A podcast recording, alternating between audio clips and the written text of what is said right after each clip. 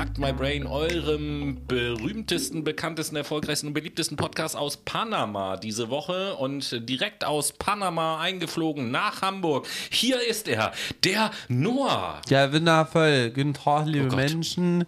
Herzlich Was ist mit dir willkommen. passiert in Panama? Ja, da, da gibt es ein Immerziehungscamp für Sächsisch. Gott, oh Gott, Noah. Nein, hallo und herzlich willkommen, liebe Menschen, ähm, zu unserer neuen Sendung hier bei Fuck My Brain. Genau, die nächste Folge, die nächste, äh, das nächste Thema. Das neue wissenschaftliche Brainwashing Ja. live mit Tobias und Noah. Natürlich hier auf allen äh, Volksempfängern. in unserer Psychologie-Reihe, die nächste Vorsetz äh, Fortsetzung sozusagen. Nicht wundern über den Titel der Sendung.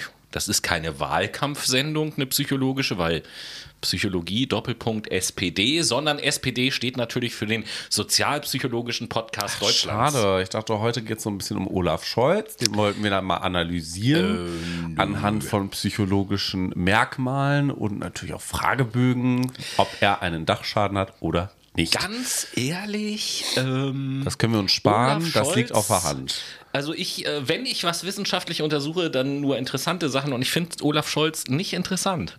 Überhaupt nicht. Ich glaube, der ist sehr intrigenreich. Ich glaube, der hat auch so einen kleinen Weiß Knacks ich. weg. Also ich finde, ich, ich wäre finde, auch witzig. äh, Ich finde, der strahlt die pure Langeweile aus. Tatsächlich. Also, wenn ich den sehe, denke ich immer so, ja, ist, irgendwie ist mir jetzt langweilig. Lach doch nicht so schlumpfig, Tobias. Hä? Ihm wurde doch mal gesagt, er soll doch bitte von Markus Söder nicht so schlumpfig lachen. Echt? Der, ja. Ja, das ist- ist das das weiß an dir vorbeigegangen? Ja, ich, äh, wie, wie Schade. ich eben versuchte anzudeuten, ich beschäftige mich mit diesen Menschen so gut wie nicht. Und deswegen ist das wohl an mir vorbeigegangen. Schade. Aber das ist ja auch überhaupt gar nicht äh, unser Thema, sozialpsychologischer Podcast Deutschland. Wir beschäftigen uns also heute mit dem Fach Sozialpsychologie. ja. Das ist äh, ja die nächste Folge in unserer Psychologie-Reihe sozusagen. Und wie ihr das schon kennt, werden wir als allererstes euch so mal so ein bisschen erzählen, was dieses Fach überhaupt macht, was dieses Fach überhaupt ist, also was Sozialpsychologie ist. Was kann das? Genau. Sozialpsychologie. Was ist das und wie geht das? Nein, ist ja keine Duologie. Und äh, da werde ich euch gleich so ein- zwei Definitionen mal vorstellen und dann wird Noah euch ein bisschen was darüber erzählen, mit welchen Themen sich die Sozialpsychologie so beschäftigt. Und dann werden wir im Laufe der Sendung euch einfach so ein paar Themenbereiche aus der Sozialpsychologie mal beispielhaft vorstellen und vielleicht auch das ein oder andere Modell aus der so Sozialpsychologie mal benennen, dass ihr so einen kleinen Überblick oder vielmehr Einblick in dieses Fach halt bekommt, so wie ihr das aus der Reihe halt schon kennt. Und da starte ich einfach, nee, Noah Ich, ich muss, in einem ja Buch genau, richtig. Ich muss hier einmal ganz kurz das schlaue Buch aufschlagen, Jo. um ein bisschen gleich zum Inhalt erzählen zu können. Denn gleich, nachdem ich euch die Definition erzählt habe, gibt es die Geschichtsstunde mit Onkel Noah. Der wird euch dann aus einem Buch vorlesen, dass ihr auch alle schön einschlafen könnt. Genau, richtig. Einschlafen mit Klugscheißen. Ich habe ich hab euch mal zwei verschiedene Definitionen äh, für Sozialpsychologie mitgebracht und ich habe mich da tatsächlich für ja, zwei sehr unterschiedliche Definitionen entschieden, die auch mal so ein bisschen aufzeigen sollen, auf welche Art und Weise man dieses Fach halt so betrachten kann. Und äh, die eine ist sicherlich, wenn man sie hört, gleich relativ leicht nachvollziehbar und bedient auch einiges, was man sich vielleicht so laienhaft unter der Sozialpsychologie vorstellt. Und die andere, die ist dann doch eher so von der Formulierung etwas technischer Natur, sage ich jetzt mal. Aber hört selbst die eine Psychologie äh, von Herkner aus dem Jahr 1991, ja, Psychologie, sage ich schon, die eine Definition aus dem Jahr 1991 lautet, die Sozialpsychologie beschreibt und erklärt die Interaktion zwischen Individuen sowie die Ursachen und Wirkungen dieser Interaktion. Na, also was passiert, wenn zwei Leute irgendwie miteinander interagieren und äh, warum tun sie das und was könnte die Folge davon sein? Das ist das, was da so ein bisschen drin steckt. Und die zweite Definition, die natürlich auch stimmt, überhaupt gar keine Frage, aus dem Jahr 1989 von Witte, meinem ehemaligen Sozialpsychologie-Professor. Grüße gehen raus an Viti. Ja, von dir, von mir nicht. MC. Ja, MC Witty, genau. Das ist das, äh, wenn du, wenn du, Wenn du wüsstest, wie der aussieht, dann, dann wäre MC Witty wäre sehr passend. Mal sehen, ob ich nachher, nachdem wir aufgenommen haben, mal ein Bild von ihm finde. Mhm. Ja, der hat zumindest äh, geschrieben, die Sozialpsychologie ist diejenige Teildisziplin der Sozialwissenschaften, die die Wechselwirkung innerhalb und zwischen Individual- und Mikrosystemen mit Systemen gleicher und höherer Ordnung zum Gegenstand hat. Ja, klugscheißen Auch mit sehr nice nachvollziehbar, ne? Ganz klar, es, es geht also um Systeme. So, halt das, das Wort ist wirklich mal jetzt ganz klar hängen geblieben in meinem Gedächtnis, nichts anderes. Also er ist ja ziemlich technisch unterwegs. Genau. Aber Definitionen sind eine Sache, da lauschen wir doch jetzt lieber dem Noah, womit sich denn die Sozialpsychologie so beschäftigt. Willkommen zur sozialpsychologischen Märchenstunde.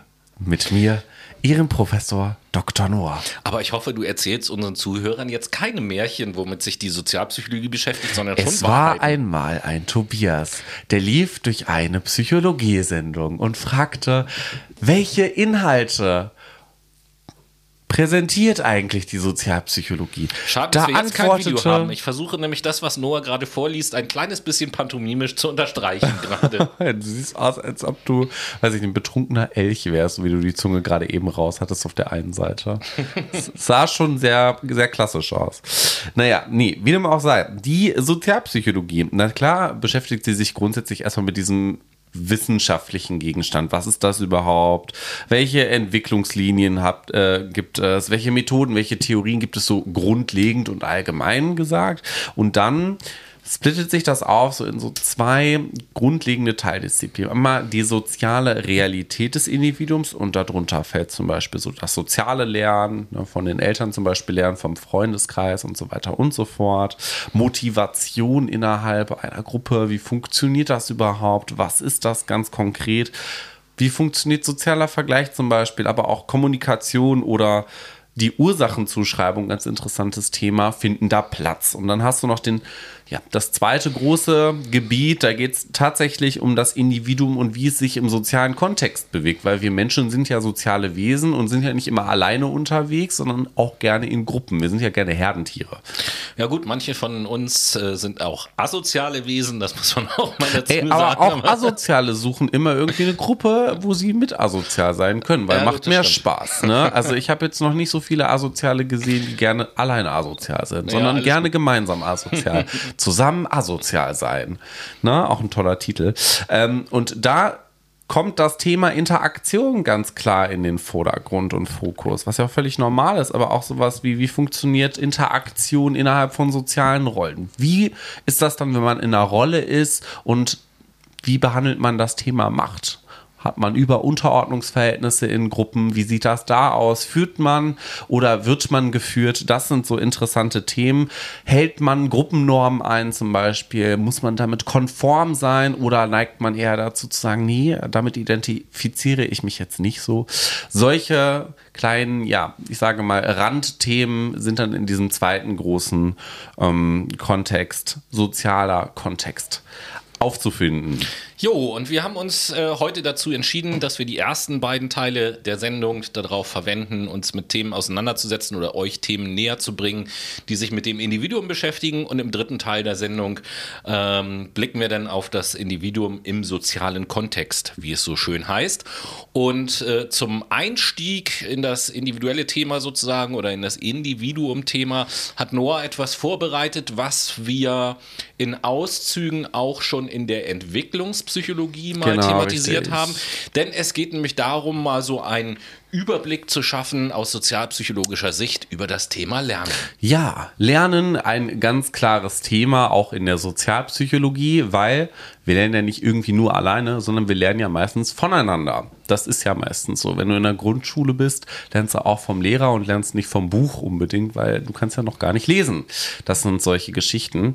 Aber das Lernen lässt sich natürlich auch nicht nur in diesem Erwerb von Wissen aufteilen, sondern auch in dem Erwerb von Verhalten. Langweilig dich, Tobias. Du bist hier so am Gehen. Mal ganz klar gefragt. Nee, nee, alles gut.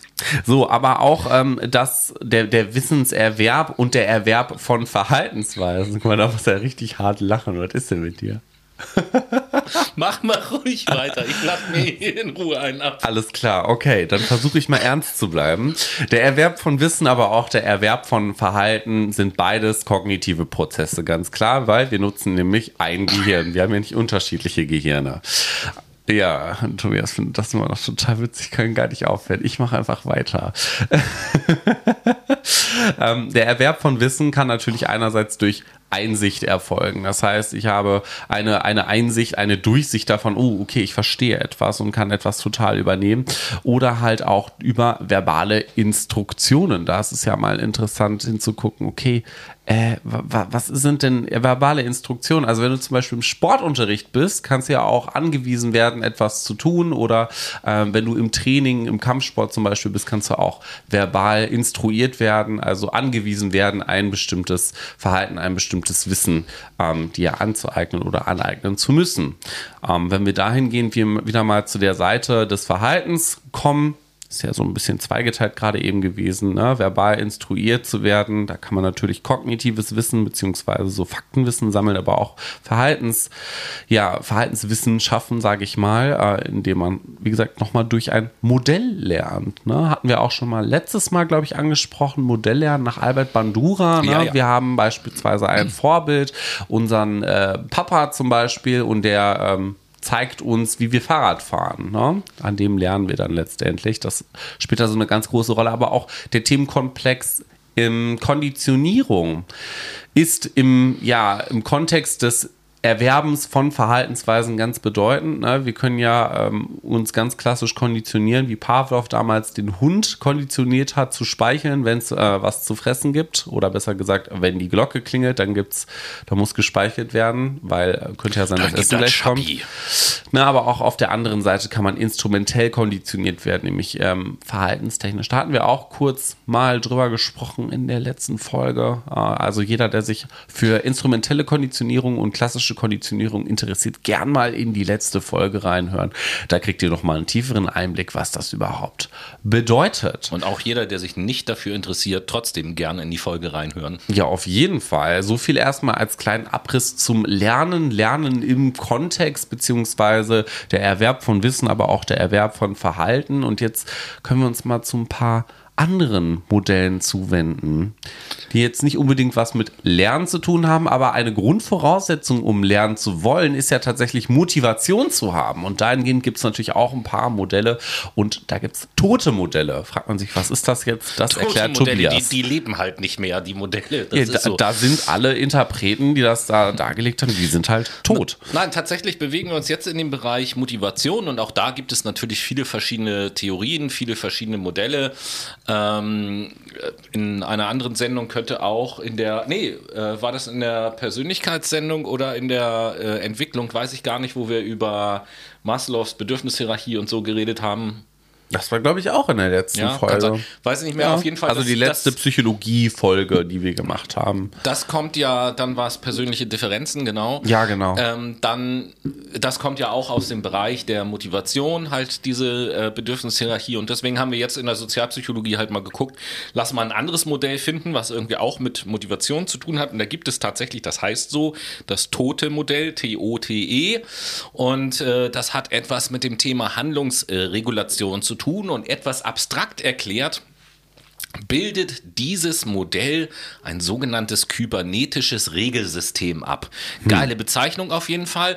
Diese Buchstaben, Achtung, Klugscheißer wissen, diese Buchstaben des Tote-Modells, das Wort Tote ist ein Akronym. Yes. Mittlerweile braucht man den geneigten Brains, ich glaube nicht, mehr seit VUCA nicht mehr so unbedingt genau, notwendig. Braucht man nicht mehr zu erklären. Auf jeden Fall, diese Buchstaben stehen für die Worte Test, Operation, Test, Exit. Deswegen heißt das halt so. Und äh, letzten Endes sagt sagt dieses Modell aus, das hat die Sozialpsychologie halt, halt herausgefunden, dass wir Menschen, wenn wir irgendwie so unterwegs sind in verschiedensten Situationen, ähm, ständig sozusagen ein, in verschiedenen Situationen ein Abgleich machen zwischen dem, was ich erwarte und dem, was ist. Das ist sozusagen das erste T, der erste Test, den ich mache. Und wenn ich feststelle, dass beides ist konsistent, das passt zusammen, dann ähm, geht es halt den nächsten Schritt in die nächste Entscheidung. Also dann kommt eigentlich sofort der Exit aus dem, was ich eben halt jetzt mache. Stelle ich aber fest, es gibt da eine Inkonsistenz, eine Abweichung zwischen dem, was ich erwarte und also zwischen, zwischen meinen Absichten, meinen Plänen und so weiter und so fort, dann äh, komme ich halt in so eine ja, in so einer Operation-Schleife, äh, dass ich eben halt sage, ich versuche jetzt also irgendetwas zu unternehmen, um diesen Unterschied zu äh, auszugleichen. Ich sag mal statt Operation-Schleife vielleicht Prozessschleife. So. Das macht es vielleicht ein bisschen griffiger. Ja, gut, Prozessschleife, meinetwegen. Und ähm, um diese Diskrepanz eben halt auszugleichen. Und dann gehe ich wieder zurück zu dem Test und gucke, wie schaut es jetzt aus? Okay, Diskrepanz beseitigt, nächster Schritt, Diskrepanz nicht beseitigt, nächste Handlung, dann versuche ich sie weiterhin zu beseitigen. Deswegen immer so dieses Test, ich gucke, passt das oder passt das nicht, dann folgt eine Operation, eine Operation, ich mache irgendetwas, dann teste ich das wieder. Und wenn die Diskrepanz beseitigt ist, ist die Handlung abgeschlossen, das wäre dann halt der Exit.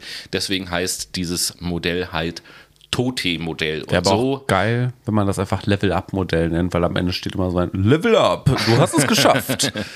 ja, so ungefähr.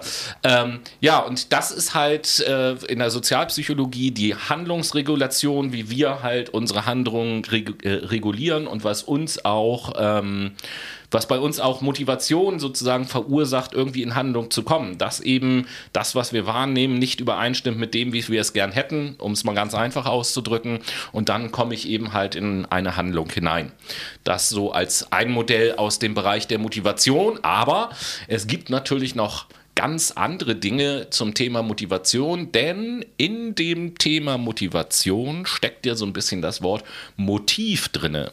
Und äh, Noah hat jetzt mit äh, ganz aufwendigen Recherchen und wissenschaftlichen Untersuchungen herausgearbeitet, dass es uh. verschiedene grundlegende Motive gibt, die in jedem Menschen halt irgendwie so drinne stecken. Fünf sind das an der Zahl und die wird Noah euch mal kurz vorstellen. Genau, vielleicht äh, klüngeln wir erstmal ganz kurz auseinander, warum Motive überhaupt wichtig sind. Motive ja, sind ja tatsächlich ein grundlegender Faktor dafür, um Motivation aufzubauen. Wir haben ein Motiv. Ein Motiv ist quasi ein Bedürfnis und ein Bedürfnis ist eigentlich immer in uns gedeckt, beziehungsweise eigentlich nicht so gedeckt. Das ist nämlich innerhalb unserer, ja, ich sage mal, menschlichen Verfassung ein Mangelzustand, den wir halt ausgleichen möchten.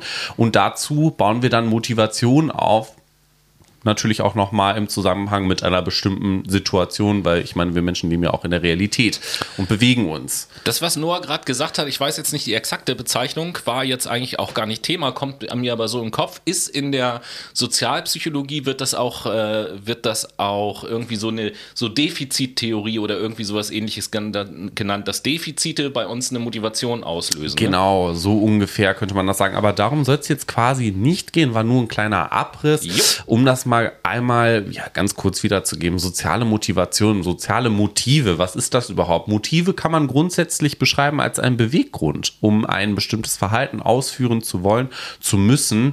Und soziale Motive findet man natürlich im sozialen Kontext. Und was in Verbindung mit sozialen Motiven steht im sozialen Kontext, sind auf jeden Fall Anreizerwartungswerte. Ne? Also ich habe einen Anreiz und da steht eine gewisse Erwartung hinter, dem ich einem gewissen Wert zuschreibe, um diesen letztendlich oder um zu sehen, okay, das lohnt sich jetzt dafür eine Handlung zu vollziehen und das zu machen dann mache ich das doch einfach mal.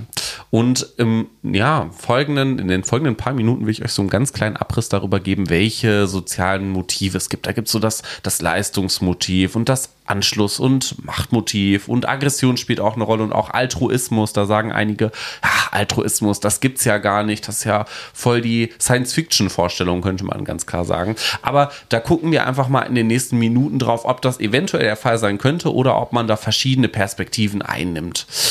Grundsätzlich, Leistungsmotiv kann sich wahrscheinlich jeder von euch vorstellen, worum es sich da so, naja, sage ich mal, im Kern handelt. Um Leistung natürlich. Ne? Also das Streben nach einer guten Leistung ist in einer Leistungsgesellschaft, in der wir ja jetzt gerade akut leben, stetig vorhanden. Ne? Also Leistungsdruck ist ein Stichwort, was, glaube ich, sage ich mal, jeder Abiturient mal ganz kurz so erklären kann, äh, der mitten vor den Abiturprüfungen steht. Und Leistungs Leistung bzw. das Leistungsmotiv dient ja Anerkennung, Geltung und ja, dem Voranschreiten in einem sozialen Kontext. Also das Besserwerden beispielsweise im Lernen und das auch zeigen, dass ich das besser kann. Und ist häufig folglich, ja, ähm, wie könnte man das sagen, mit, mit, mit dem Selbstwert einfach verknüpft. Ne? Ich kriege eine gute Leistung, beziehungsweise ich leiste etwas Gutes, zum Beispiel eine Anstrengung im Matheunterricht, werde dafür horrend belohnt, nämlich mit einer guten Note und kann mich dann im Selbstwertgefühl einfach ein, ja, ein Level up machen. Ne? Ich kann mich besser fühlen. Und ähm, das, was mit diesem Leistungsmotiv direkt verbunden ist, ist das Streben nach Erfolgen, beziehungsweise in dem Fall Misserfolgsvermeidung nennt man das auch. Also wir wollen Misserfolge ganz konkret vermeiden, weil die uns einfach ein schlechtes Gefühl geben. Und Erfolge erzielen, weil die geben uns natürlich direkt ein gutes Gefühl. Das vielleicht mal so als ähm, ja, kleiner Grundstein, den man sich im Hinterkopf behalten kann. Als nächstes äh, das Anschlussmotiv nennt man auch Affiliation, ist abgeleitet aus dem englischen Wort Affiliation und das ist das Streben nach ja, dem Anschluss zu einer Gruppe. Ne? Also ich glaube, jeder kennt das, der in der Schule mal irgendwie nicht Teil einer Gruppe sein konnte, im Sportunterricht zum Beispiel, wo dann Mannschaften gewählt wurden, beim Volleyball oder Handball. Da hat man sich scheiße gefühlt. Das fand man einfach nicht cool. Man wollte zu dieser Gruppe gehören, entweder Gruppe A also oder Gruppe meinst, B. scheiße gefühlt, wenn man als letztes gewählt ja, wurde. Ja, genau, richtig. So. Du hast es konkret ausgedrückt. Ich meine, das kennst du wahrscheinlich. Ich kenne das auch sehr gut. Ähm, man fühlt sich da einfach kacke. Wie kommst du darauf, dass ich das kenne? Weiß ich nicht. Ich finde, jeder Mensch hätte, sollte das schon mal erlebt haben. Ja, manchmal also passiert das. Es ist natürlich ja. interessant, das zu kennen, aber ich äh, versuche jetzt gerade zurückzudenken an meine Schulzeit und ich glaube, ich war nicht, dass ich mich erinnern könnte. Ich war, glaube ich, nie mal derjenige, der irgendwie zuletzt Du warst immer das Cool Kid, also. Nein, nein, nein, das auch nicht. Ich war auch nie der, der zuerst gewählt wurde. Das will ich auch dazu sagen, aber okay. glücklicherweise auch nie der, der zuletzt Aber dann wurde. kennst du ja dieses Gefühl, wenn du nicht direkt gewählt wurdest, dass du so ein bisschen zappeln musstest um zu wissen, oh, wer wählt mich jetzt hier, Team A oder Team B das ist ein uncooles Gefühl und das ist dieses Affiliationsbedürfnis, dieses Anschlussmotiv, dieses Anschlussbedürfnis, Teil einer Gruppe sein zu wollen. Und ja, Menschen sind halt soziale Wesen und daher ist das Anschlussmotiv halt großteilig ausgeprägt. Manchmal weniger, kommt halt auf den Charakterzug an, weil zum Beispiel Introversion auch eine Rolle spielt. Ne? Also Einzelgänger sind ein bisschen introvertierter. Vielleicht ist denen das nicht so ausgeprägt wichtiger. Aber das ist auch eine Hypothese, die ist noch nicht bestätigt quasi. Ähm, und zum Anschlussmotiv, wenn man da jetzt wieder mit dieser direkten Verbundenheit spielt, wie bei dem Leistungsmotiv, kann man sagen, das ist direkt verbunden mit der Erwartung auf Anschluss oder halt auch Klarheit hingehend zur Zurückweisung. Also da will mich jemand nicht haben, aber wir wollen in diesem Moment auf jeden Fall Klarheit spüren. Das dritte Motiv ist das also man hat, das seht ihr an dieser Stelle schon bei jedem von den Motiven, die Noah jetzt erklärt, habe ich immer einmal äh, sozusagen die Richtung Streben nach oder ich habe halt die Richtung Angst vor. Genau, und da wollen wir vermeiden grundsätzlich, weil, naja, also wir Menschen setzen uns ja nicht so gerne mit negativen Aspekten auseinander, ne? sondern wollen am besten, dass alles so eine rosarote Einhornpupswelt ist. Das wäre klasse. So läuft das Leben aber manchmal nicht. Ne? Deswegen vermeiden wir dann lieber. Ähm, genau, das dritte Motiv wollte ich gerade vorstellen, das ist das Machtmotiv, also das Streben nach ich könnte sagen, situativer Kontrolle eigentlich. Ne? Wenn man Macht inne hat, kann man Situationen kontrollieren. Äh, so viel sei ja schon mal gespoilert über das Thema der Macht, werden wir ja später in der Sendung auch noch sprechen. Mm, sehr guter Call to Action, Tobi. Mega gut platziert. Und das Call Machtmotiv, das ist auch, auch so ein Call to Action, dann zu sagen, bleibt dran und hört das bis später. Äh, das habe ich ja nicht gesagt. Aber ja, gut, egal, ich habe das gesagt. Weiter. Ich habe das gesagt. So, das Machtmotiv ähm, dient in dem Fall eigentlich mh, mm, instrumentell dem, dem Erreichen von externen Zielen. Was meine ich damit, externe Ziele? Das ist zum Beispiel Prestige, also Ansehen aus der Außenwelt zu bekommen. Das ähm, ja, man Leute ausbeuten kann, auch unter anderem, ne, hinsichtlich ihrer Leistung, vielleicht aber auch Geld, könnte auch sein. Ähm, und natürlich auch Karriere. Also, wenn wir Macht innehaben, dann wissen wir, wir haben einen hohen Stellenwert innerhalb unserer Karriere. Ne? Wir gucken uns den Manager ganz oben in der Management-Ebene an und denken uns, boah, ey, was ist der denn so aufgeplustert und abgehoben? Naja, der hat Macht inne. Der fühlt sich halt gut. Der kann sein Machtmotiv befriedigen. Der hat Prestige. Von unten wird nach oben geschaut zu dem das macht den glücklich.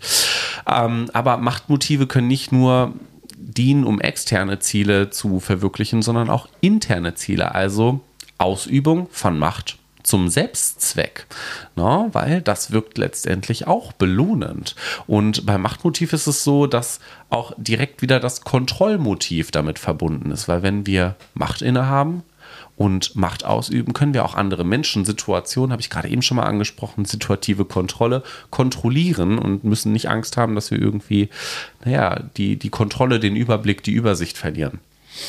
Ähm, das Altruismusmotiv möchte ich euch als nächstes vorstellen. Da meinte ich ja gerade eben so, hm, ja, Altruismus sagen einige gibt's, andere sagen, das, das gibt's nicht, das ist Bullshit. Tobi hatte eigentlich ganz krasse Erfahrungen mitgesammelt, ne? Der Herr Witte. Ach, MC da sind, Witte. Wir, da sind wir schon wieder bei MC Witti. Genau. genau. Mein Sozialpsychologie-Prof, der hat nämlich irgendwann im Seminar mal den Satz ge äh, geprägt, Altruismus gibt es überhaupt gar nicht. Das war, als ich das das erste Mal hörte, für mich so ein so nach dem Motto, so, hä, wie, wie wieso gibt's das nicht? Aber mittlerweile habe ich auch verstanden, was er meinte und ähm, stehe auf einem fast ähnlichen Standpunkt. Das hat jetzt tatsächlich nicht unbedingt direkt was mit dem Altruismus-Motiv als solches zu tun, sondern wenn wir nur über den Begriff reden, ihr alle habt eine Vorstellung, was das bedeutet. Und ich bin halt der, tatsächlich auch der Meinung, dass es den Altruismus als solches in Reinform gar nicht gibt, aber dass es natürlich ein absolut erstrebenswertes erstrebenswertes Ideal ist, ja. weswegen es sich natürlich lohnt, danach zu streben und sich danach eben halt auch zu verhalten. Aber ich behaupte einfach mal rein psychologisch gesehen, dass man fast alles, was wir für uns aus altruistischen Gründen tun, doch irgendwie auf ein äh, egoistisches Motiv zurückführen können. Ich habe Noah vorhin gerade, ähm, als wir gegessen haben, äh, erzählt, so dieses Beispiel, wenn ich in der Stadt unterwegs bin, Kaufhaus verlasse und einer älteren Frau die Tür aufhalte, dann äh, könnte das im ersten Moment natürlich altruistisch wirken, weil ich da zunächst mal gar nichts von habe. Aber ich könnte natürlich auch sagen, naja, ich mache das ja eigentlich nur, weil es für mich ein gutes Gefühl ist, zu denken, dass diese Frau jetzt positiv von mir denkt. Und schon bin ich wieder mhm. bei einem egoistischen Motiv. Das ist nämlich das zweischneidige Schwert dahinter. Ich finde, das ist auch mal so eine Sache, aus welcher Denkschule man das betrachtet. Ne? Also Altruismus kommt ja per se aus der Philosophie und da geht es ja erstmal darum zu gucken, oh ja, Altruismus ist etwas Prosoziales, etwas Gutes. Wir haben als Mensch das Bedürfnis, anderen Menschen etwas Gutes zu tun. Gehen wir dann in die Psychologie rein und rationalisieren das alles so ein bisschen, denken das fünf, sechs, sieben Mal durch, dann sehen wir, okay, das, das kann sein, ja, es kann aber auch sein, wie du gerade eben sagtest, dass es halt egoismisch, äh, mhm. Egoismus sein könnte, aber deswegen, steht. Deswegen sage ich ja auch, dass es nat äh, natürlich trotzdem, weil es so was Prosoziales ist, absolut erstrebenswert ist, danach zu, danach zu streben. Fall. Und jeder von uns kennt das ja auch, dass es allein das schon, etwas Altruistisches zu tun, fühlt sich für uns gut an und wir genießen das ja auch. Und schon bin ich wieder bei was Egoistischem, damit wir uns gut fühlen. Aber man, man kann ja du? auch alles irgendwie irgendwie egoistisch ja, ja, betrachten und schlecht machen. Ne? Eben, das, das, das, haben wir schon zu viel in den sozialen Medien, also lass uns damit gar nicht weiter nee, nee, nee. irgendwie das ist beschäftigen. Das ist so eine philosophische Diskussion, in die man dann reinkommt. Aber es geht ja jetzt um das Altruismus-Motiv. Genau, nämlich das Motiv dahinter ist ja ähm, die Selbst- Aufopferung, könnte man sagen, zu hilfreichen Handlungen hin für das soziale Umfeld, also kurzum prosoziales Verhalten auszuführen. Und wie gesagt, wir haben gerade eben schon ein bisschen kurz drüber gestritten und argumentiert. Äh, das Altruismusmotiv wird nämlich differenziert in ähm, externen und internen Altruismus. Was ist damit gemeint? Also der externe Altruismus, da geht es eher um das prosoziale Verhalten als Sonderform des egoistischen Handels. Also ähm, ich halte der Dame beispielsweise im Kaufhaus die Tür offen, wenn die da mit ihrem Rollator durch die Tür juckeln will und erwarte im Gegenzug eine Gegenleistung von ihr, nämlich dass sie vielleicht Danke sagt. Das zweite, was da nämlich aufgeführt ist, ist nämlich auch die Dankesbezeugung oder der Beifall durch Dritte. Also die Leute im Kaufhaus stehen drum und sagen, wow, Bro, das war eine richtig gute Tat. Du hast ihr die Tür aufgehalten. Du bist der krasseste Ficker hier im Galeria Kaufhof. Oder in dem Beispiel halt auch einfach Sex, ne? Oder so, ja klar. Also ich meine, wer möchte nicht wer, mit einer alten Dame mit Rollator schlafen? Genau. Ja. Like, wer es noch kennt. oh Gott, oh, makaber. Intern ähm, kann man aber auch den Altruismus bzw. das Altruismus-Motiv betrachten und da geht es auch klar wieder um prosoziales Verhalten, aber hier als Form der Verantwortung, also Verantwortung in der Gesellschaft zu übernehmen, der Reziprozität. Was ist das Wechsel, uh. die Wechselwirkung? Also ich bringe äh, ich dir etwas entgegen und ich krieg was im Gegenzug von dir irgendwie. Ne? Wechselseitigkeit könnte man auch sagen. Ansonsten und jetzt übernehme ich mal eine ganz ungewohnte Funktion. Ansonsten schaut doch auch mal auf unser Instagram-Profil. Oh ja. Und da haben wir ja immer wöchentlich unser Lexikon als Bild. Und wenn ihr da den Buchstaben R findet, dann findet ihr auch erklärt, was reziprok bedeutet. Siehst du mal. Aber zurück zum Altruismusmotiv. Nächstenliebe könnte auch eine Rolle spielen. Und ähm, grundsätzlich können wir das runterbrechen auf, naja, interne Altruismusmotive sind so ja empathische Handlungen eigentlich. Ne?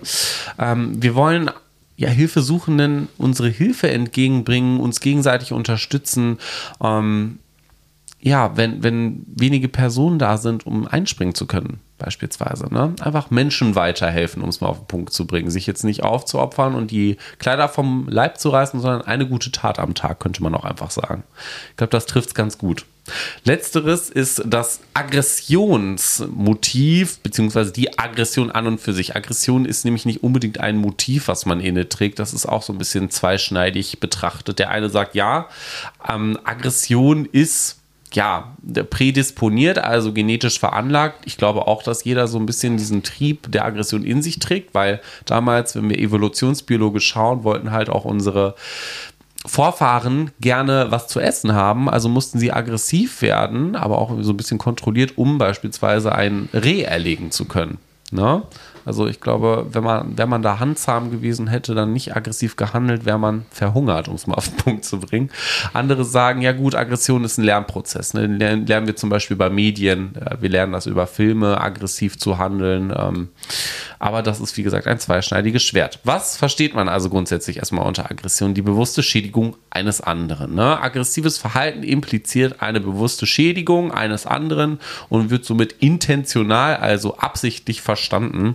Und es besteht das Ziel hier, einer anderen Person einen Strafreiz hinzuzufügen. Hier sind wir schon wieder so ein bisschen im Behaviorismus unterwegs, so mhm. Reizreaktionszusammenhänge.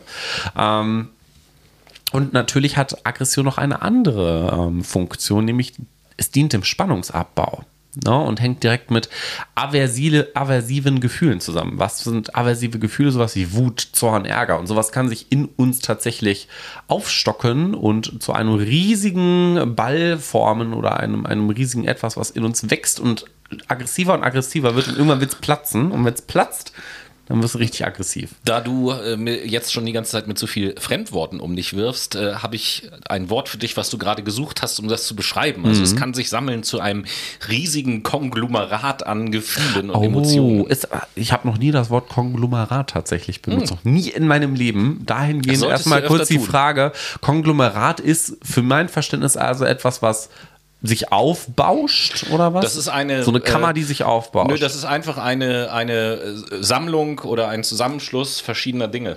Hm. Um es einfach auszudrücken. Ja, okay, also Kann aggressives Verhalten dient, dient dem Spannungsabbau, um unser Konglomerat platzen zu lassen.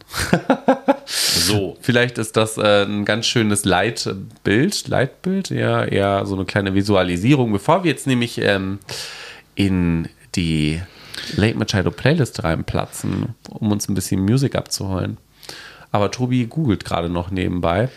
Ja, äh, Konglomerat laut Duden ist ein Gemisch oder eine Zusammenballung aus sehr verschiedenartigem eine Ballung. Siehst du, passt doch gut und jetzt mal eine geballte Faust ins Gesicht, wenn wir uns ein paar Songs in die Fresse schmieren. Ganz kurz noch, äh, weil das hier jetzt äh, tatsächlich ein Konglomerat an Informationen zu dem Thema soziale Motivation war, will ich, äh, wie es so oft meine Art ist, nur ganz kurz zusammenfassen. Wir haben also die fünf Begriffe Anschluss, Macht, Leistung, Altruismus und Aggression und das sind in der Sozialpsychologie sogenannte Grundmotive, die jeder von uns hat in unterschiedlicher Ausprägung. Die gibt es jeweils sozusagen in einer positiven und negativen Ausprägung. Und äh, des Weiteren ist es bei uns noch unterschiedlich, welche Wertigkeit diese Motive haben. Bei dem einen steht das altruistische Motiv höher im Kurs, bei dem anderen das Anschlussmotiv höher im Kurs und so weiter und so fort. Hängt auch tatsächlich ab, welche Persönlichkeitseigenschaft du in dich trägst, welche Erfahrungen du gesammelt hast und welche Modelle du in deiner Kindheit hattest, von denen du lernen konntest. Ne? Das haben wir ja in der Entwicklungspsychologie und auch in der Persönlichkeitspsychologie so ein bisschen schon thematisiert. Genau, so, aber jetzt ein Konglomerat ins Gesicht.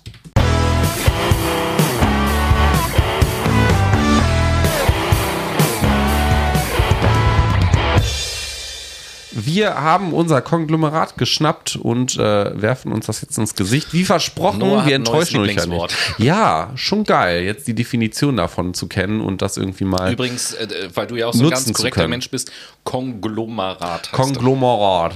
Konglomerat. Das, war, das präsentieren wir hier, ein musikalisches. Konglomerat. Nein, hören wir auf damit. Wir äh, sind in der Lake Machado Playlist. Äh, unsere Playlist für euch auf Spotify, die findet ihr, wenn ihr auf unseren Instagram-Account geht und da in den Highlights auf den Ordner Playlist und äh, wichtige Links klickt. Oben links einfach mal auf Playlist öffnen, klicken und durchswipen, was euch so gefällt, was nicht. Und auch gerne mal folgen. Und in diesem Zuge frage ich auch Tobi direkt, ey, was setzt du heute auf die Playlist? Boy. Ja, ich habe endlich wieder ein Lied gefunden, was vom Titel her auch äh, so ein bisschen zu dem Thema der Sendung passt und deswegen setze ich als allererstes auf die Playlist von Slipknot den Song Psychosocial. Schliebnaht. Das ist gut. Ich äh, setze einen, naja, nicht so psychosozialen ähm, Song auf die Playlist, sondern eher so einen leicht motivierenden. Äh, Fire for You heißt der und der ist von Cannons. Und damit Von sind den, wir. von den Cannons Fire for You. Da Yeah. äh, überlege ich gerade mal sehen, ob du das jetzt verstehst, wie ich das meine. Da überlege ich gerade. Kanone, ob- Fire for You. Ob dieses Lied nicht inspiriert wurde dadurch, dass wir vorhin eine große Portion Chili con Carne gegessen haben. Maybe. Gleich knattert sie auf richtig. Im Raum würde ich sagen, die Buhen schießen hier schon durch die Gegend, ne? Pop bloß nicht, nee. Aber wir sind im zweiten Teil unserer Sozialpsychologie-Sendung und ähm, beschäftigen uns jetzt weiter mit total interessanten sozialpsychologischen Teno The äh, Theorien und Phänomenen. Genau, wir sind im Bereich der sozialen Wahrnehmung und da gibt es etwas, tatsächlich an dieser Stelle schließt sich klein, so ein kleines bisschen ein Kreis. Denn in unserer aller, allerersten Sendung, Wahlkampf oder Wahlkrampf hieß, Ja. die allererste Fuck My Brain Sendung, da haben wir unter anderem geredet über etwas, was sich Heuristik nennt und etwas, was Genau. sich Bias nennt. Und da haben wir gedacht, hier Sozial aus der Sozialpsychologie kommt das, da passt das rein. Und äh, Noah wird euch jetzt gleich etwas erzählen, was ein Bias überhaupt ist und äh, auch zwei, drei Beispiele. Und danach erzähle ich euch was über die Heuristiken. Genau, Bias. Ja, hat jetzt nichts irgendwie mit Aliensprache zu tun oder so, sondern Und Bias. auch nicht mit Toe-Bias.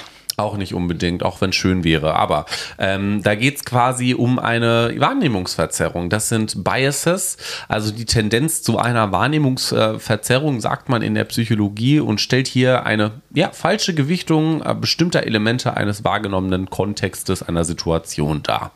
Und dahingehend haben wir euch ähm, ja, in, der, in der Vorbereitung uns den Kopf zerbrochen, welche interessanten Biases wir euch präsentieren können. Wir hatten auch schon mal in der Sendung so ein paar angeschnitten. Du hattest es ja gerade eben erwähnt. Und wir dachten, naja, wir äh, beschäftigen uns mit dem Positivitätsbias, mit dem Egozentrismus-Bias und mit dem konfirmatorischen Bias, auch bekannt als Confirmation Bias. Den kennen wahrscheinlich einige. Der Ja, ist- ich bin auch konfirmiert. Glaube ich, ich nicht. Bin äh, Atheist. Ist auch interessant. Das war's mit der Sendung.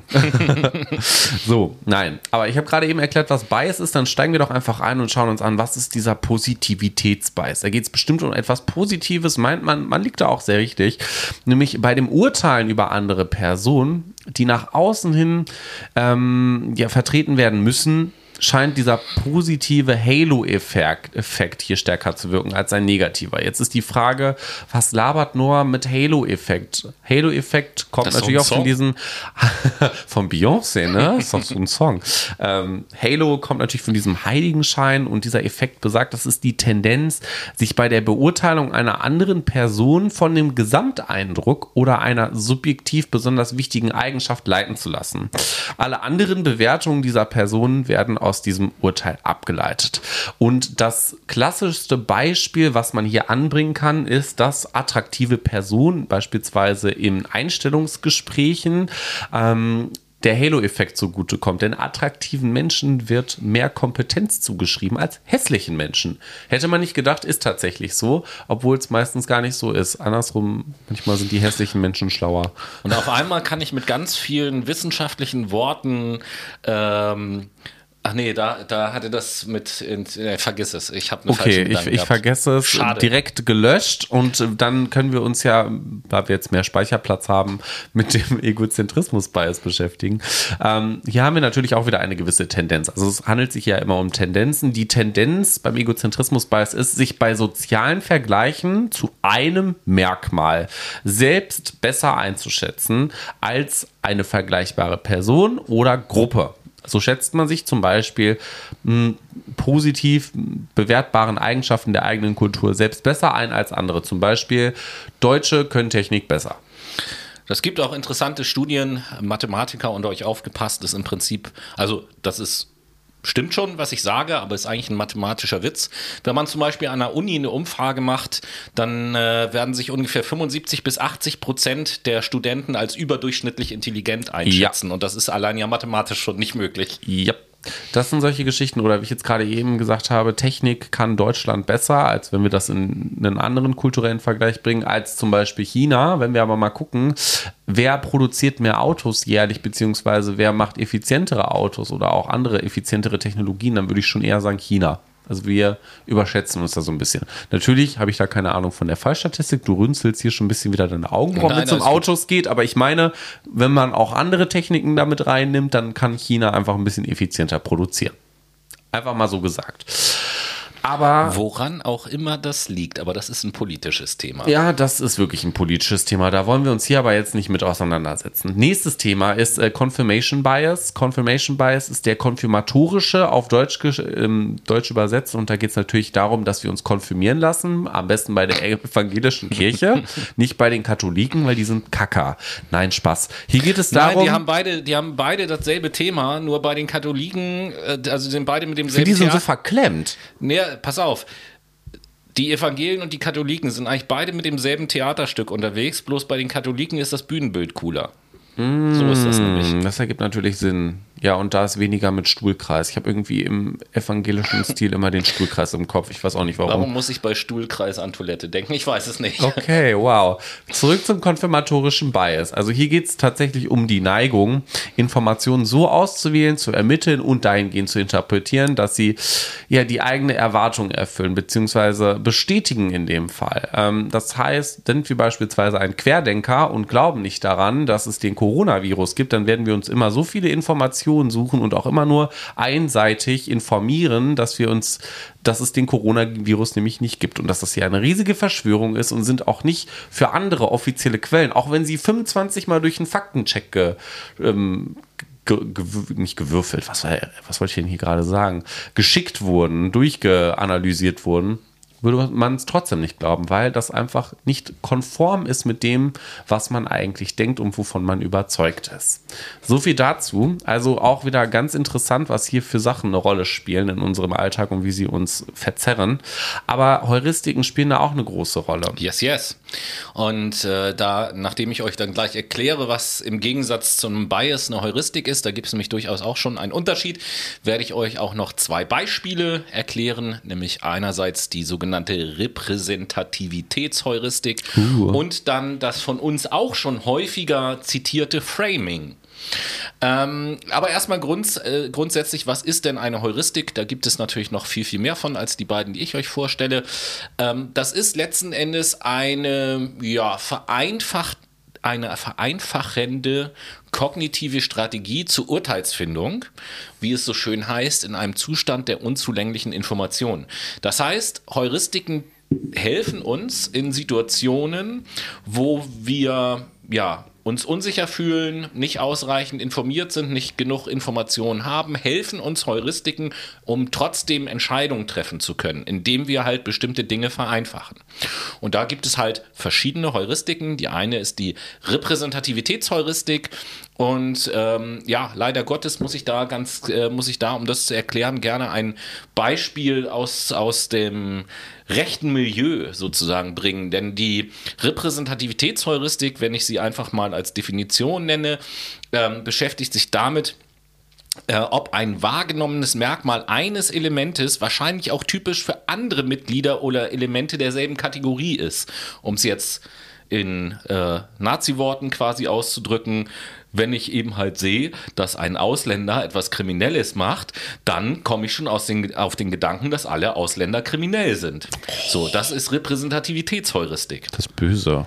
Ja, also das gibt es natürlich auch noch in ganz vielen anderen Beispielen, aber da ist das eben halt so typisch. Ja, da mache ich mir das einfach. Ich das ist mein Erfahrungsschatz. Ich habe das halt zwei, dreimal irgendwie gesehen, dass da jemand so eine Straftat gemacht hat und schon sagt diese Heuristik mir sozusagen, ah, dann werden wahrscheinlich alle Ausländer kriminell sein. So, was für ein Blödsinn. Quasi. Ne?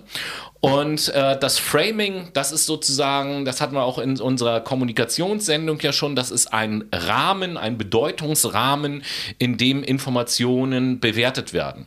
Beispielsweise ähm, wirkt es ja wesentlich positiver, obwohl die Aussage genau dieselbe ist. Wenn ich jetzt über Deutschland zum Beispiel sage, 93 Prozent ähm, aller im Arbeitsalter befindlichen Menschen haben einen Job. Das wirkt viel positiver, als wenn ich sage, 7 Prozent aller im arbeitsfähigen Alter befindlichen Menschen haben keinen Job. Obwohl das genau das gleiche ist von der äh, mathematisch gesehen. Ne? Besser geframed. Aber, aber, das erste ist eben halt positiver geframed, dass man sagt, oh, 93 Prozent haben einen Job, das ist ja gut. Anstatt dass man sagt, oh, 7 Prozent sind arbeitslos, das ist aber schlecht. Hm, das ist aber hoch, ne? So, also. genau. Also, das ist Repräsentativität und Framing und das sind beides Heuristiken. Es gibt aber natürlich noch mehrere und äh, wenn ihr euch das im Internet mal anschaut, weil ihr sagt, oh, das ist ja interessant, dann werdet ihr auf jeden Fall noch mehrere finden. Und äh, nun kommen wir von der von dem Bereich der sozialen Wahrnehmung, in dem Bereich haben wir uns sozialpsychologisch gesehen nämlich eben aufgehalten, zu dem Bereich der Einstellung. Und da war ja tatsächlich äh, hier mein Nazi-Vergleich gar nicht so schlecht, weil das ja auch eine Einstellung ist, die man hoffentlich nicht haben kann, aber leider ja immer die existent ist. Und deswegen beschäftigen wir uns jetzt tatsächlich als nächstes auch mit dem Begriff der Einstellung, was auch ein sozialpsychologischer Begriff ist. Ähm, und schauen uns erstmal die Struktur von Einstellungen an. Wie was für einen Einfluss haben denn Einstellungen auch auf uns? Grundsätzlich ist es erstmal so, um das mal so zu definieren, dass laut der Sozialpsychologie eine Einstellung ein mentaler und neuraler Bereitschaftszustand ist, der durch die Erfahrung strukturiert ist und einen steuernden und oder dynamischen Einfluss auf die Reaktion eines Individuums gegenüber allen Objekten und Situationen hat. So toll klingen Definitionen. Was bedeutet das jetzt tatsächlich in der Praxis? Wir wissen ja, zumindest aus bestimmten Strömungen der Psychologie, dass wir Menschen so ein bisschen in Reizreaktionsmustern in irgendeiner Art und Weise gefangen sind. Das heißt, ein Reiz strömt von außen auf uns ein und wir antworten auf diesen Reiz mit irgendeiner Emotion äh, mit, irgendeiner Reaktion. Das kann eine Reaktion in unserem Verhalten sein, beispielsweise. Das kann eine affektive Reaktion sein, also eine Reaktion des Nervensystems, die wir gar nicht so sehr kontrollieren können. Das kann aber auch eine kognitive Reaktion sein, indem wir uns ähm, bestimmte Wahrnehmungsurteile beispielsweise bilden. Und jetzt muss man sich vorstellen, dass die Einstellungen, die wir so haben, die werden äh, in diesem Reizreaktionsmuster auch intervenieren dominierende Variable genannt. Das heißt, unsere Einstellung hat Einfluss darauf, welche Reaktion auf einen Reiz erfolgt. Eingreifend steuern, könnte man sagen. Ja, genau. Also äh, deswegen intervenierend oder vielleicht könnte man auch moderierend sagen oder so. Ja, ähm, dieses Reizreaktionsmuster, das haben wir Menschen alle, aber das wisst ihr auch, unterschiedliche Menschen reagieren in derselben Situation durchaus auf unterschiedliche Art und Weise. Und das hat mit den Einstellungen zu tun, die wir so in uns tragen. Das ist auch kein bewusster Prozess oder so, das passiert in der Regel unbewusst, aber all unsere, all unser Verhalten, was wir an den Tag legen, all unsere Reaktionen haben auch immer äh, zu tun mit den Einstellungen, die wir so in uns tragen. Das ist so ein bisschen die, ja, sozialpsychologische ähm, Funktionalität von Einstellungen, will ich mal sagen. Jo, und äh, zu diesen Einstellungen, äh, da gibt es natürlich auch noch verschiedene Theorien, die sich mit dem Thema Einstellung beschäftigen. Und eine Theorie, die sogenannte Dissonanztheorie, die stellt Noah euch jetzt kurz vor. Genau, die Dissonanztheorie, beziehungsweise auch die kognitive Dissonanz. Unter diesem Begriff kennt ihr das vielleicht eher und habt das schon mal gehört, wurde von Leon Festinger damals erkannt. Die Dissonanztheorie verfolgt so die Grundannahme, dass Menschen bestrebt sind, unangenehme Spannungszustände, also hier auch Dissonanz genannt, zu meiden.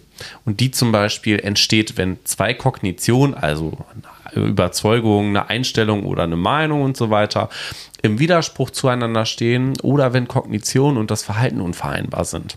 Menschen wollen nämlich immer ein Gleichgewicht und eine ja, Widerspruchsfreiheit in Glaubens- und Gedankensystemen haben. Und in der Folge versuchen Menschen dann für, ein, für eine bestimmte Entscheidung und oder Verhalten sich zu rechtfertigen, weshalb sie oft ihre Einstellung ihrem Verhalten anpassen.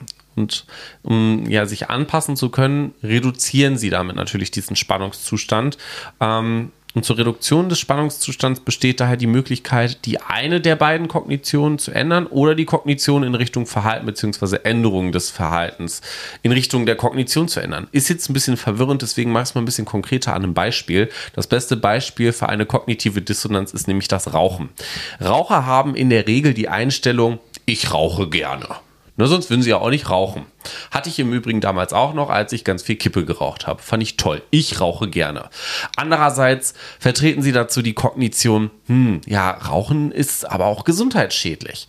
Und das ist ein Widerspruch. Der Widerspruch und die damit verbundene Dissonanz, also dieser Spannungszustand, können Raucher reduzieren, indem sie die Bedeutung der dissonanten, also widersprüchlichen oder spannungszuständlichen Kognition abwerten. Und damit sagen sie zum Beispiel, ja, Rauchen, ich rauche gerne und Rauchen ist gesundheitsschädlich, aber Gesundheit hat in meinem Leben nicht den größten Stellenwert. Oder sie ändern die. Genuss hat einen höheren Stellenwert. Genuss hat einen höheren Stellenwert. Oder sie ändern die dissonanten Kognitionen, indem sie zum Beispiel äußern und die Einstellung vertreten. Ja, also dass Rauchen schädlich ist, das ist ja bisher noch gar nicht so eindeutig bewiesen. Ne? Also da können ja auch noch weitere Faktoren Grund für sein, dass man da Krebs bekommt. Und so kann man diesen Spannungszustand innerlich abbauen. Jawohl, jawohl, jawohl. Dann äh, kommen wir zu einem nächsten Bereich der Sozialpsychologie, nämlich der Bereich der Attribution, was ja äh, einfach was übersetzt, das denn? ja, was ja einfach übersetzt Ursachenzuschreibung bedeutet. Und da gibt es auch ganz viele verschiedene Theorien und äh, ein paar davon wollen wir euch kurz erläutern. Und ich beginne einfach mal mit der sogenannten Theorie der korrespondierenden Schlussfolgerungen. Äh. Hört sich auch äh, total. Der Wein an. korrespondiert gut mit dem Käse. Letzten Endes ist das äh, recht einfach erklärt. In dieser Theorie geht es letzten Endes darum, dass ähm, ja, wir Menschen, wenn wir eine andere Person in irgendeiner Situation beobachten, halt eher dazu neigen, das, was dort passiert, der Person zuzuschreiben, als der Situation. Einfach aus dem Grund, weil wir die Person für berechenbarer halten als die Situation. Situationen können unglaublich divers sein und äh, Eigenschaften von Menschen halten wir eigentlich für relativ ähm, berechenbar. Deswegen ähm, werden bei der Beobachtung von anderen Menschen halt ähm, Charakteristika höher bewertet als der Einfluss der Situation. Allerdings ist das Interessante daran, dass bei der Erklärung des eigenen Verhaltens wiederum situative Gegebenheiten bevorzugt werden. Mhm. So, auch ganz interessant. Dann gibt es eine zweite Theorie zum Thema Attribution, die ist ein bisschen, nein, die ist doch, die ist um einiges komplizierter. Das ist das sogenannte Kovarianzmodell, aber das möchte ich euch nicht vorenthalten, weil da auch wieder eine Menge tolle Begriffe drin vorkommen, auf jeden Fall. Ähm, grundlegende Annahme von diesem Kovarianzmodell ist, dass jeder Mensch sozusagen eine Art Detektiv ist, der eben halt versucht, äh, Dingen auf den Grund zu gehen, warum verhalten sich Menschen so äh, in unterschiedlichen Situationen und so weiter. Also, dass wir Menschen Neugier haben, eine Erklärung zu finden. Und ähm, jetzt wird weiterhin angenommen, man beobachtet mehrere Ge Gegebenheiten, in der sich ein bestimmtes Verhalten bei Menschen halt zeigt und so versuchen wir halt systematisch herauszufinden, woran liegt das. Und jetzt stellen wir uns unbewusst natürlich auch drei verschiedene Fragen, um auf den Grund zu kommen, wie lässt sich jetzt dieses Verhalten des Menschen erklären. Die eine Frage ist, wie haben sich andere Personen in derselben Situation verhalten? Das ist also der Vergleich über die Person hinweg, wird auch der sogenannte Konsensus genannt. Die zweite Frage, die man sich äh, unterbewusst stellt, ist, hat diese Person sich schon zu einem anderen Zeitpunkt so verhalten? Das ist also der Vergleich über die Zeit hinweg. und der wird Distinktheit genannt. Die dritte Frage, die man sich stellt, ist, hat die Person sich schon gegenüber anderen Dingen oder, Person, oder Personen in anderen Situationen so verhalten, wie sie sich jetzt verhält? Das ist also ein Vergleich über sogenannte Entitäten hinweg und wird Konsistenz genannt. Und ähm, bei niedrigem Konsensus, bei niedriger Distinktheit und hoher Konsistenz, dann kann eine sogenannte internale Attribution vorgenommen werden. Das heißt, der Grund des Verhaltens liegt in der Person. Bei beliebigem Konsensus, beliebiger Distinktheit und niedriger Konsistenz, da handelt es sich um eine besondere Situation. Und bei, also um äh, eine Ausnahmesituation sozusagen. Und bei hohem Konsensus, hoher Distinktheit und hoher Konsistenz handelt es sich um eine externe Attribution. Da hat also die Situation äh, einen sehr starken Einfluss auf die Person gehabt. Wenn euch das jetzt schwerfällt, viel das nachzuvollziehen aufgrund dieser Erklärung, was ich durchaus verstehen kann, so viele Fremdworte, so viele Fragen, so viele Zusammenhänge, dann guckt einfach mal nach dem Kovarianzmodell von Kelly. Sehr interessant auf jeden Fall. Und äh, Noah macht jetzt äh, mit etwas weiter, was nicht nur interessant ist, sondern auch wichtig ist und jeder von uns eigentlich auch schon kennt, nämlich mit dem fundamentalen Attributionsfehler. Der fundamentale Attributionsfehler hat natürlich auch was mit Ursachenzuschreibung zu tun und geht auch eigentlich ganz fix. Das ist so, yes. wir gehen spazieren, Tobi, du und ich, ne? Mhm. Und dann sehen wir so kleine, coole Kids, die laufen im Park draußen mit einer Musikbox rum ja, und spazieren zu ihren Liedern. Und dann denkt man sich natürlich, Alter, was seid ihr für Assis? So, und das ist tatsächlich der fundamentale Attributionsfehler, da demjenigen wieder eine Ursache zuzuschreiben, obwohl das gar nicht der Fall ist. Also vielleicht finden die es ja toll mit ihrer Musikbox einfach spazieren zu gehen und brauchen mhm, diese mhm, Motivation. Aber wir schlussfolgern wieder daraus, aus unserer Brille, das sind, das ist wieder asozial. So, das, können, das kann sich dann nur um asoziale handeln. Also besteht der Fehler darin, bei der Beobachtung von anderen die Ursache für Verhalten immer eher in der Person als in der Situation. Korrekt wissenschaftlich yeah. ausgedrückt, Herr Professor. Sehr schön. Dann haben wir uns ja jetzt auch, äh, wenn das so korrekt und wissenschaftlich war, richtig was verdient, so ein kleines Päuschen, ne? Genau.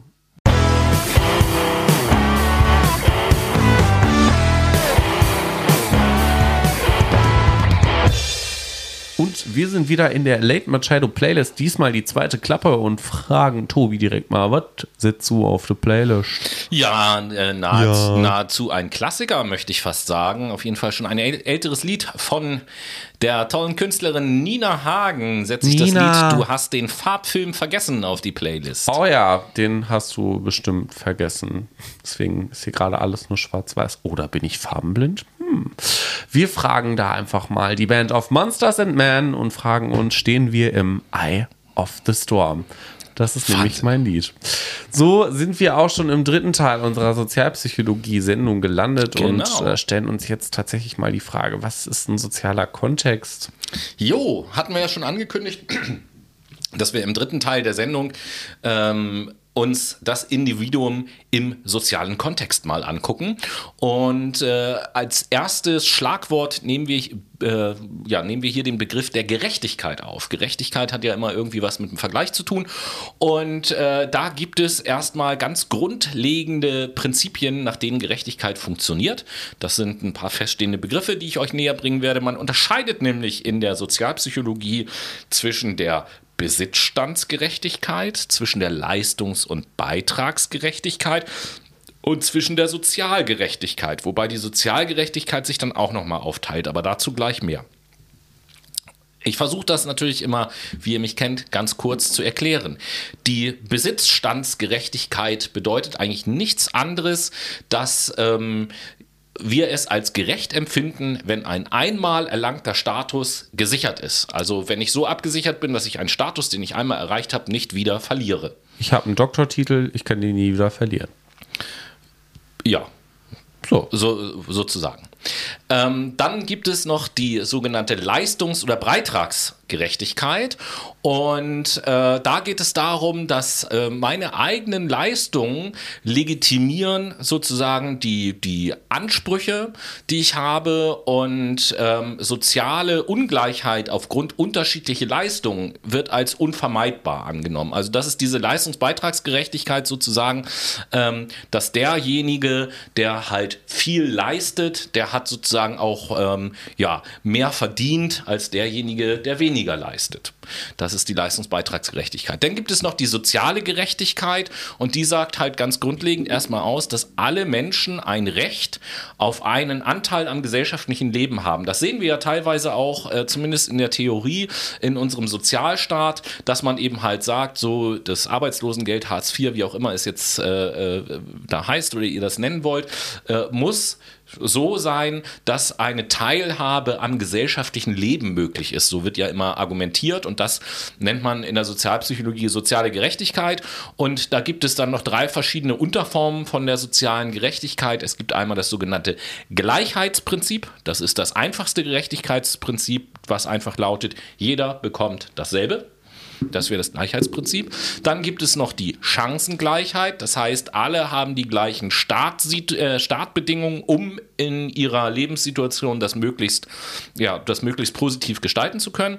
Und dann gibt es als drittes noch die sogenannte Bedürfnisgerechtigkeit. Das würde bedeuten, dass allen Menschen nach ihren Bedürfnissen gegeben werden soll. Also der, der mehr Bedürfnisse hat, bekommt auch mehr und der, der wenige Bedürfnisse hat, bekommt auch weniger. Hauptsache die Bedürfnisse sind erfüllt.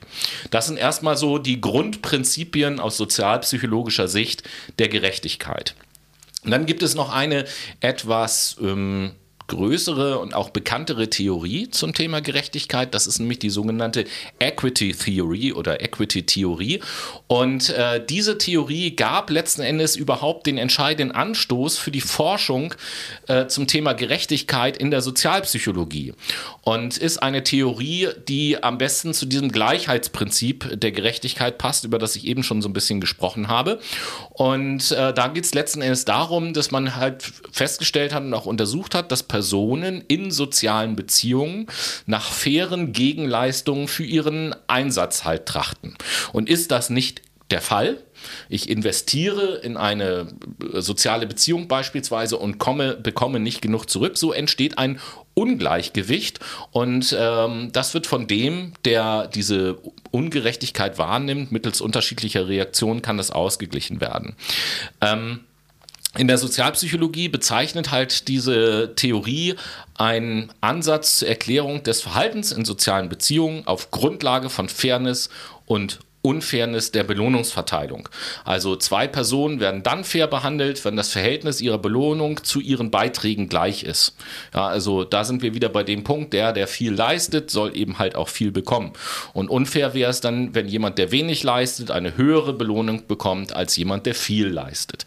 Das sind so die Punkte, mit denen sich die Equity-Theorie auseinandergesetzt hat. Dann haben wir als nächsten Themenbereich in dem sozialen Kontext, und da habe ich vorhin ja schon darauf hingewiesen, nämlich die soziale Macht.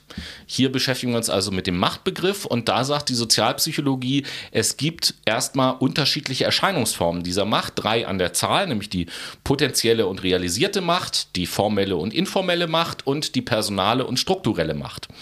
Und die, äh, die potenzielle und realisierte Macht, das ist sozusagen ein, ein Dispositionsbegriff, sage ich mal.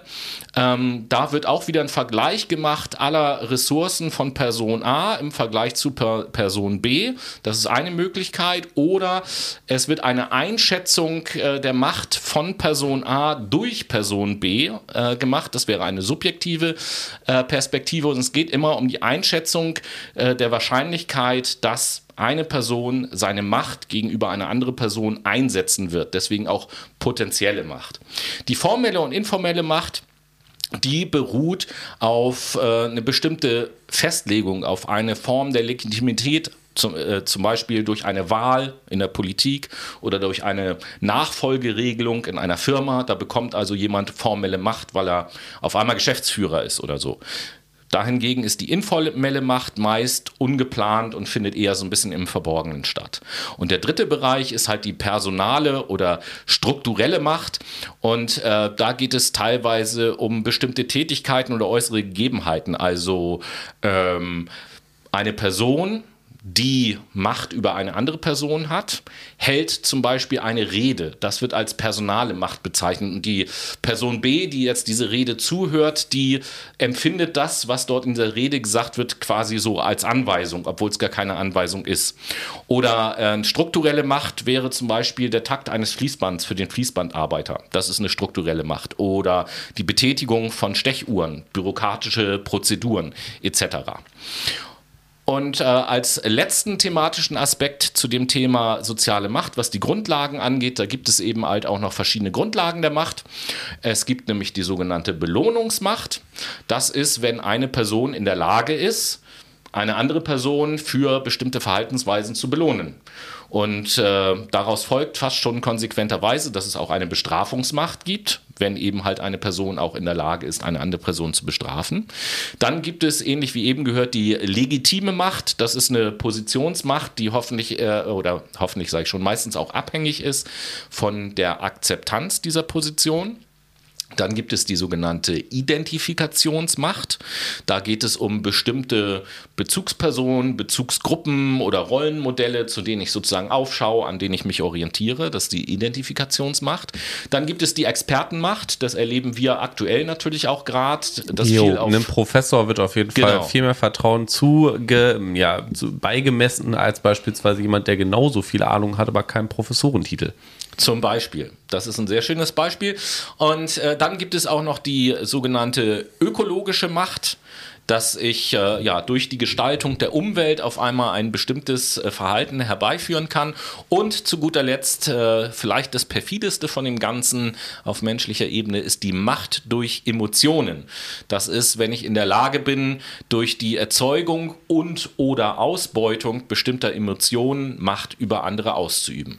Das sind also die unterschiedlichen Formen von Macht, die die Sozialpsychologie kennt und äh, Noah erzählt euch jetzt äh, erstmal was über das Thema Normkonformität und Abweichung. Ja, die Frage, die wir uns als erstes stellen sollten, ist wohl eher, warum brauchen wir im sozialen Kontext Normen?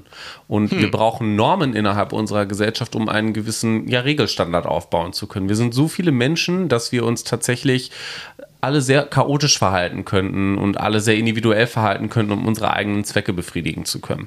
Und dahingehend brauchen wir Normen. Und Normen dienen nämlich grundlegend dem Zweck, individuelles und manchmal auch, wie gesagt, dieses chaotische Verhalten von Menschen, dieses irrationale Verhalten von Menschen begrenzen zu können, beispielsweise oder besser gesagt dafür eine Regel aufstellen zu können, an denen sich Menschen orientieren können.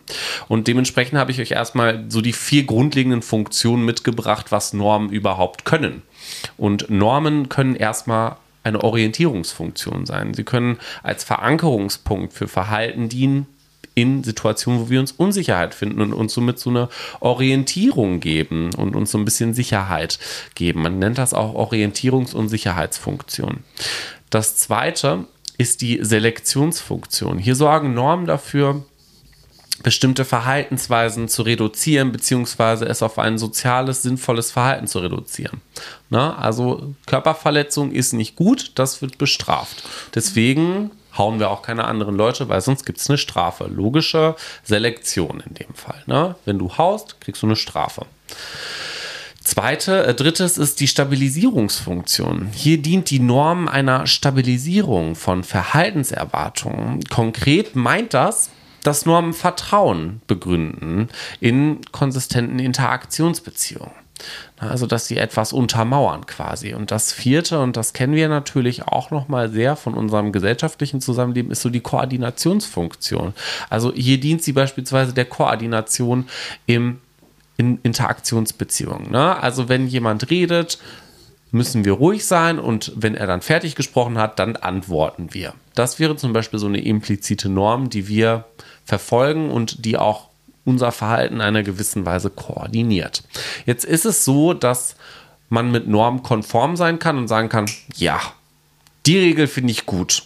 Man kann aber auch sagen, äh, nee, da bin ich eher ein bisschen abgeneigt. Die Norm, die finde ich scheiße. Alarm, Alarm, Abweichung, Abweichung. Ja, genau richtig. Da schlägt unser Gehirn ein bisschen Alarm. Und Normkonformität tritt und genauso wie Normabweichung bzw. Abneigung tritt immer im, ja, im Kontext der sozialen Gruppe auf. Und da kommen wir auch noch mal gleich zu, was konkret eine Gruppe ist. Aber wenn wir uns konform verhalten, dann haben wir die Akzeptanz, in dieser Gruppe bleiben zu können. Und wenn wir eine Abneigung gegen bestimmte Gruppennormen haben, dann äh, wird die Gruppe erstmal doof gucken und sich denken, äh, was mit dem denn jetzt los? Alle anderen sind doch damit d'accord, warum er jetzt nicht? Also der wird auffallen, das ist nicht gut. Also Konformität. Konformität meint hier tatsächlich auch nur so die, die Übereinstimmung einer Person mit Normen ähm, eines gesellschaftlichen oder inhaltlichen oder ethischen Kontextes. Ja, also man soll nicht hauen, ich glaube, damit sind wir erstmal alle konform, oder? Dass man erstmal redet, bevor man sich hier schlägt. Ja. So, damit wären wir schon mal der Norm konform. Abneigung hingegen ist es so, manchmal können wir Menschen nicht die Einstellung einer Gruppe teilen. Habe ich ja gerade eben auch schon mal gesagt und neigen von dieser Gruppennorm ab. Beispielhaft kann hier jetzt zum Beispiel gesagt werden, äh, Tiere mit einer Zwille abzuschießen, ist vollkommen ist in Ordnung. Genau, das ist total lit, sagt die Gruppe, aber ich denke mir so, nee, ist es nicht. Und in dem Fall teile ich nicht die Norm, sondern habe was dagegen. Zum Beispiel, ich mag Tiere. Wieso sollte ich die verletzen? Ich auch, die schmecken voll gut. Ach, Tobias, passt jetzt diese innerliche Einstellung nicht mit der Gruppennorm zusammen, dann neigen Menschen häufig dazu, von dieser Norm abzuweichen und naja, die Gefahr einzugehen, die Gruppendynamik zu stören und gegebenenfalls auch dann die Gruppe verlassen zu können. Und jetzt ist es halt vielleicht auch nochmal interessant, wenn wir überhaupt über äh, Gruppen reden. Was ist denn eine Gruppe? Wie ja. ist die denn so wohl strukturiert? Im sozialen Kontext ist quasi, könnte man alles als Gruppe ansehen, was mindestens zwei Personen beinhaltet. Man mhm. sagt eigentlich, so eine Gruppe fängt ab drei Leuten an. Ne? Also, das, eine Gruppe meint eine Kooperation zwischen mindestens drei Individuen. In der Regel ist so eine Gruppe zwischen 23 Personen groß. Wenn die größer als 20 ist, sagt man, das ist eine Großgruppe. Ah ja. Genau. So einfach mal für die Einordnung. Und Gruppen verfolgen in der Regel gemeinsame Ziele. Die handeln interdependent, das heißt einfach nur wechselseitig voneinander abhängig. Das finde ich interdependent, Wort, aber schöner. Na, und kommunizieren miteinander. Man kann aber auch so ein paar charakteristische Merkmale von Gruppen angeben. Das ist zum Beispiel die Existenz über eine zeitliche Dauer. Meistens zum Beispiel über Jahre. Eine Familie ist auch eine Gruppe und diese Gruppe existiert über eine zeitliche Dauer. Die Gruppenzugehörigkeit und der Gruppenzusammenhalt ist da wichtig, was auch bekannt ist als ein Wir-Gefühl. Aber auch die entwickelten Normen, ähm, an denen Verhaltensweisen ausgerichtet sind, sind da ein entscheidendes Merkmal. Ne? Also zum Beispiel wir in unserer Familie, wir geben uns beim Essen die Hand und sagen piep, piep, piep, guten Appetit. Das ist eine Norm. Ne? Wir machen einen Tischspruch oder ein Tischgebet, vorher wird nicht gegessen und anhand dessen richten wir unsere Verhaltensweisen aus. Da gibt es aber auch noch weitere und das sind so eher die zwei Aspekte, die ich nennen möchte, die zentral sind. Das ist eine soziale Beziehung, die wir mit Gruppenmitgliedern pflegen und dadurch, dass wir in sozialen Beziehungen sind, beeinflussen wir uns ja auch die ganze Zeit. Ja, das ist vielleicht nochmal interessant, sich anzugucken. Und als letzten Themenpunkt für heute habe ich euch mitgebracht Gruppenleistung. Eine Gruppe erbringt ja auch eine Leistung, das ist klar.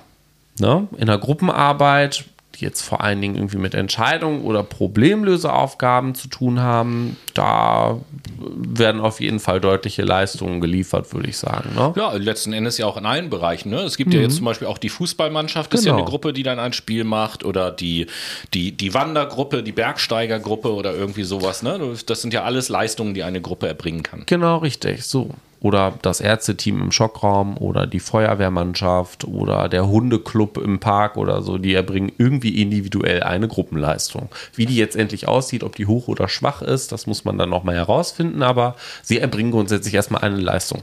Und ich will jetzt hier gar nicht irgendwie darauf eingehen, wie man Gruppenleistungen messen kann, sondern was, was braucht man für Rahmenbedingungen, um eine gute Gruppenleistung zu erzeugen? Das ist vielleicht für euch nochmal ganz wichtig, wenn ihr beispielsweise irgendwann mal in der Gruppenarbeit in der Uni seid oder in der Ausbildung oder so, wie ihr es schaffen könnt, einen guten Kontext zu bilden, gute Rahmenbedingungen zu schaffen, damit ihr Gruppenleistung ja, effizient erhöhen könnt. Und das erste ist vor allen Dingen eine klare Aufgabe schaffen. Und diese klare Aufgabe sollte auch mit verbindlichen Zielen verbunden sein. Ein Beispiel hierfür könnte zum Beispiel sein. Oh, ein Beispiel könnte hierfür zum Beispiel sein. Das ist auch gut, ne? Ähm, hey, in der Gruppe sollen wir jetzt die Aufgabe lösen und ähm, die die Aufgabe XY lösen und das verbindliche Ziel ist, hey, wir schaffen das zusammen, jeder muss eine Meinung einbringen. So, das wäre ein, ich sage mal, Paradebeispiel. Ähm, geeignete Arbeitsmittel müssen auch gegeben sein. Ist auch ganz wichtig. Ein gemeinsamer Nutzen muss auf jeden Fall verfolgt werden. In der Gruppenarbeit ist das, glaube ich, relativ leicht zu sagen, hey, oh, wir kriegen eine gute Note von unserer Lehrerin, wenn wir hier auch ein gutes Plakat beispielsweise erstellen. Ne, da könnte man die geeigneten Arbeitsmittel vielleicht auch nehmen. Ein guter Edding, ein gutes Plakat, eine schöne Farbe vom Plakat und letztendlich halt auch die gemeinsame Aufgabenbearbeitung von diesen geeigneten Aufgaben. Also nicht jeder macht hier irgendwie sein Einzelding, sondern es wird in der Gruppe gemeinsam erarbeitet. So viel dazu. Das sind vielleicht ein paar Rahmenbedingungen, anhand denen ihr euch so orientieren könnt in der nächsten Gruppenarbeit, um eine bessere Gruppenleistung erzielen zu können. Jo, und um einen Begriff von Noah zu benutzen, wir haben jetzt also in dieser Sendung mal schön durch die Sozialpsychologie geswiped Sie. und äh, haben mal so ein paar Schlaglichter geworfen auf unterschiedliche Themen. Äh, wir wissen, wie schon fast üblich in unseren Psychologiesendungen, mhm. das war jetzt natürlich eine Menge Information für euch. Äh, aber genau so soll es ja auch sein. Es soll ja günstigstenfalls einfach euer Interesse an diesem Fach wecken und dafür sorgen, dass ihr euch selber damit ein kleines bisschen mehr beschäftigt. Und um das nicht unnötig in die Länge zu ziehen, verabschiede ich mich an dieser Stelle auch schon mal, bevor Noah euch Tschüss sagt und sagt, nächste Woche sehen wir uns dann wieder und nächste Woche werden wir uns einem mathematischen Problem, einem mathematischen Paradoxon widmen, wenn wir der Frage nachgehen, wenn eine halbe Glatze 300 Haare hat, wie viele Haare hat dann eine ganze Glatze? Bis nächste Woche, macht's gut. Die Antwort ist 12 und damit verabschiede ich mich auch. Bis dahin, macht's gut, ciao.